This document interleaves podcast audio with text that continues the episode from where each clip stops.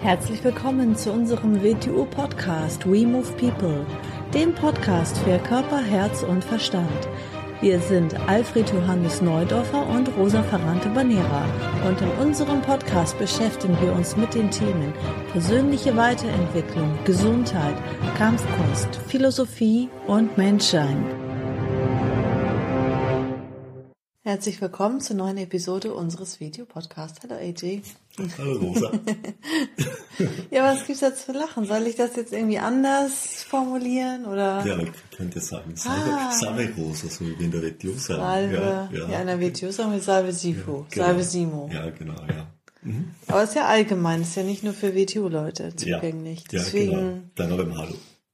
Hallo.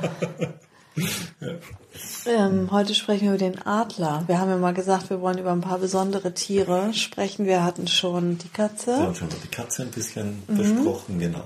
Ich weiß gar nicht, ob wir schon mal über einen Adler gesprochen haben. Ich glaube nicht. Nein, nein, wir hatten es mal vor. Ab, ja, wir haben ihn mal hin und wieder eingebaut, aber nicht, nicht so. Genau, wir haben ja mal über unser Logo gesprochen mhm. und die Symbolik mhm. unseres Logos. Da ist natürlich der Adler vorgekommen mit der Schlange. Genau, ja. Ja, ja. nee, aber jetzt mal wirklich eine reine Episode für den Adler. Genau, und dann wird irgendwann noch eine Schlange kommen und der Wolf natürlich der Hund. Mhm. Mhm. mhm. Aber heute ist es der Adler. Oder Spinnen haben wir gesagt, sind ja auch sehr Spinnen, interessant. Spinnen ne, vom Verhalten her ja. und von allem ähm, und auch was mhm. Das mit den Menschen zu tun Man hat. Man redet ja heute sehr gern von Netzwerken und all diesen Sachen. Mhm. Ja. Mhm. Okay, also der Adler ist ein ganz besonderes Tier.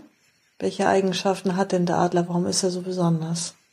Er ist natürlich einmal ein Raubvogel mit außergewöhnlichen Fähigkeiten, ein unglaublicher, unglaubliche Flugfähigkeiten, natürlich unglaublich scharfsinnig in Bezug auf seine Sehkraft, so 80 mal so stark wie der, wie der Mensch. Mhm. Natürlich ein beeindruckendes Tier. Aus dem Grund ist, durchzieht er auch viele, viele, viele Kulturen. Man kann fast jede Kultur nennen und viele den Adler und er hat irgendwie einen Status oder ein besonderes, einen besonderen Mythos, der ihn umgibt. Das werden wir im Laufe des Podcasts ja auch ein bisschen durchgehen. Also er kann unglaublich gut schauen. Mhm. Er ist sehr scharfsinnig, er, er, fliegt sehr gut, er fliegt relativ hoch, zwischen, je nach Art zwischen 3.000 und 5.000 Meter. Ich habe auch mal gelesen, dass wenn ähm, andere Vögel sich verkriechen, wenn es regnet oder wenn Unwetter ist, dann suchen sie irgendwo Unterschlupf und ähm, der Adler hat das sozusagen nicht nötig, weil er halt drüber fliegt, also über den Wolken. Mhm. Es gibt zwar natürlich Vögel, die noch bedeutend höher fliegen. Viele Zugvögelarten schaffen es bis zu 10.000 Meter oder auch Geierarten schaffen es auf 8.000, 9.000 Meter, aber es ist eine spezielle Sache aber der Adler fliegt schon sehr hoch und es gibt ja auch die nächste Geschichte, er hat ja kaum Feinde. Einer Feind, den er hat, der ihn wirklich angreift, ist die Krähe. Aber ihr entwindet er sich, indem er höher fliegt, weil die Krähe kann ihm nicht folgen, so hoch wie er fliegt. Da ist ein schönes Symbol drin, ne? Also andere ja. müssen sich vielleicht verkriechen, verstecken ja. und er fliegt, er ist einfach oben drüber. Und, und, die, und die Krähe ist ja auch ein Rudeltier. Mhm. Und er ist ein, nicht ein Einzelgänger, er lebt ja in Bahn, aber er ist, er ist kein Rudeltier. Und mhm. viele Kulturen haben ja auch den Adler als Symbol. Ja, das geht schon im alten Mesopotamien los, wo er natürlich mit den Göttern verbunden ist. Ein sehr wichtiges Symbol dort. Und im alten Ägypten. Und dann kennen wir das alte Griechenland. Von Alexander dem Großen wieder gesagt, dass ihn ein Adler begleitete.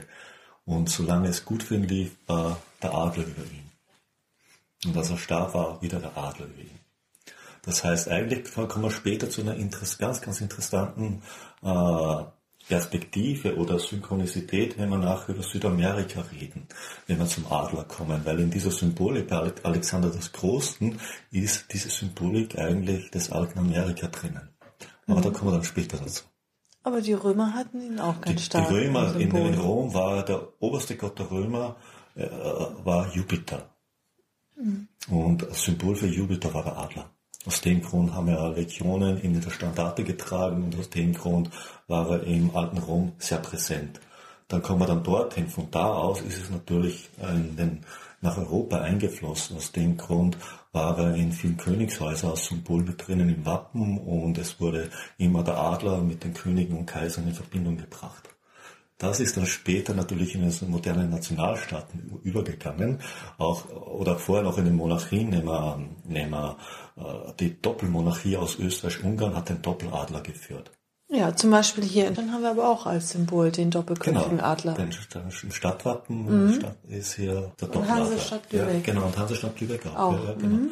Und, und natürlich Nationalstaaten, nehmen wir die USA, nehmen wir Österreich, nehmen wir Deutschland, nehmen wir Albanien, die mir jetzt so im Stegreif einfallen, sie tragen alle in ihrem Staatswappen den Adler. Mhm. Interessant. Er ist also ein Symbol für übergeordnete Macht. Ja, und vielleicht auch so ein bisschen, dass die, die Schwingen die Schutz verleihen. Ja, mhm. Mhm.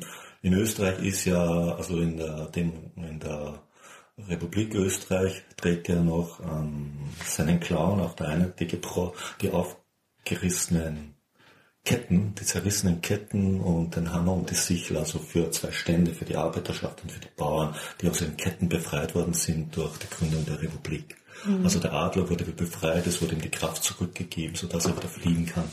Mhm. Weil ein gebundener Adler könnte ja nicht fliehen.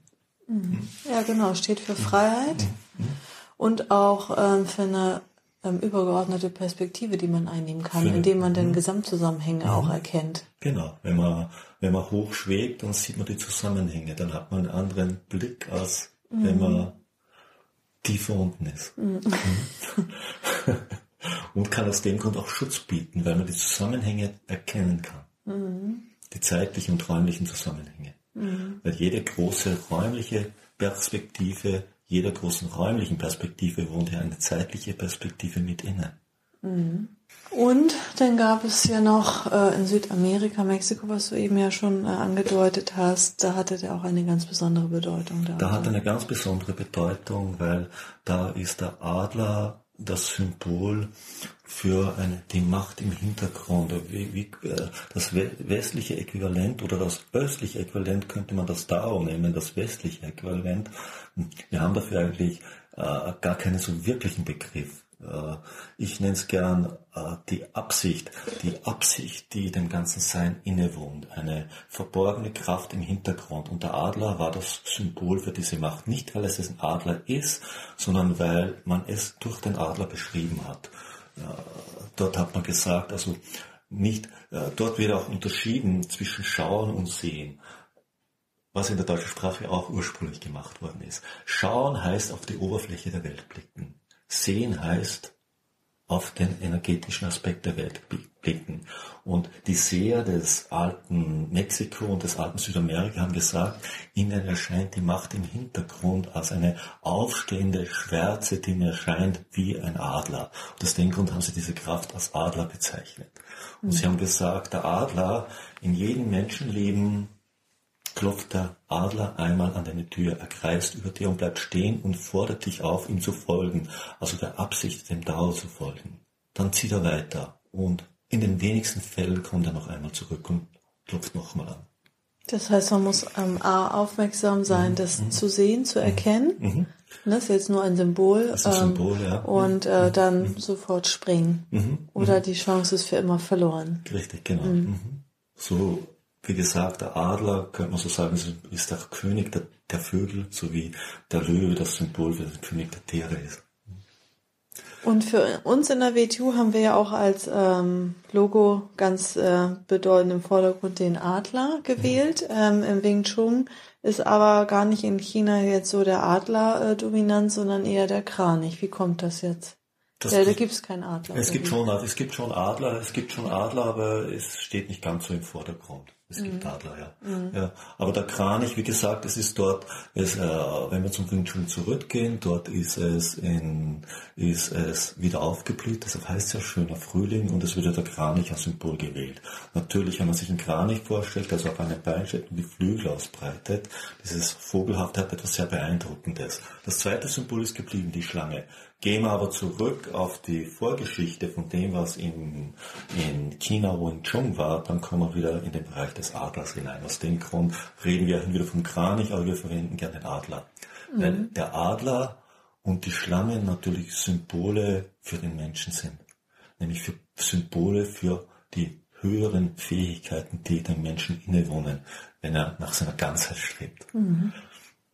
Und da sind wir wieder beim Adler, wenn man das alte Babylonien anschaut und dann dort kennt man die geflügelte Scheibe, also auch ein Symbol eigentlich in letzter Konsequenz für einen Adleraspekt. Und von dort ist ja auch in viele Geheimgesellschaften in Europa eingedrungen, genau dieses Symbol oder in die römischen Standarten. Mhm. Und es ist ein Symbol für einen Aspekt im Menschen. Und die Schlangen sind ein anderes Symbol für ihn. Die Schlange natürlich, die Doppelschlange für die Genetik. Deshalb ist sie auch in der Medizin vorhanden. Mhm. Und als Natürlich, die Schlange ist, eine, ist ein Tier, da werden wir dazu kommen, wenn wir uns mit der Schlange beschäftigen, dass sich am Boden bewegt und sich anpasst und der Adler ist das Tier, das sich in die Lüfte erhebt. Und da sind wir wieder bei Bewegungsmechanik des Menschen. Obwohl er mit seinem physischen Körper nicht fliegen kann, hat er eine Bewegungsmechanik, die es ihm erlaubt, sich vogelmäßig in den Raum auszubreiten. Wow, was da alles an Symbolik drin mhm. steckt. So ein kräftiges, magisches Symbol. Ist, ein magisches ist das Symbol, ein archetypisches Symbol für den Menschen, dass es ah. in ihn etwas zum Schwingen bringt, wenn er damit konfrontiert ist? Äh, eigentlich Schlange, natürlich die Schlange ganz offensichtlich. Ich meine, sie durchzieht unsere Religionen, unsere Offenbarungsreligionen. Leider hat sie dort einen negativen Aspekt angenommen, den sie gar nicht verdient. Und das zweite natürlich den Adler. Äh, wenn wir wieder sagen, wenn wir jetzt, wenn wir jetzt Teufel und Engel nehmen, sind wir wieder dort. Das eine wird mit dem, wird mit der, mit der Schlange in Verbindung gebracht. In, selbst in der Offenbarung des Johannes taucht der Adler auf. Aber dort wird etwas anderes, wird mit einem anderen Aspekt, mit dem höheren Aspekt in Verbindung gebracht mit den Flügelwesen, dort sind wir bei den Engeln. Also den Menschen wohnen zwei Möglichkeiten, der Teufel und der Engel. Und das ist keine Wertung drin. Das eine ist die, die Erdbezogenheit, das andere ist die Lichtbezogenheit. Also wir tragen beide Aspekte in uns. Das ist nicht gut und böse, sondern das ist die beiden Aspekte, die wir entwickeln und vereinigen müssen. Weil wir sind das Bindeglied zwischen beiden. Mhm. Das ist einfach oben und unten, Erde genau, und Himmel. Richtig, genau. Mhm. Ja. Und beides hat seine Berechtigung, beides hat seine notwendige Existenz in der Transformation der Energie. Wow, so ein schön, das schönste Logo und Symbol der Welt, das es gibt. unser Logo, unser Ja, und da ist das Schwert noch mit drin und ja. das Schwert symbolisiert natürlich das mentale Denken des Menschen. Mhm. Die gefährlichste Waffe, die existiert. Und die Kampfbereitschaft. Genau. Mhm. Super Symbol für einen Krieger. Ja. Und der Kreis, der alles vereint. Sehr schön. Perfekt. Vielen Dank und fürs Zuhören und bis zum nächsten Mal. Bei der Schlange. tschüss. Ja, tschüss.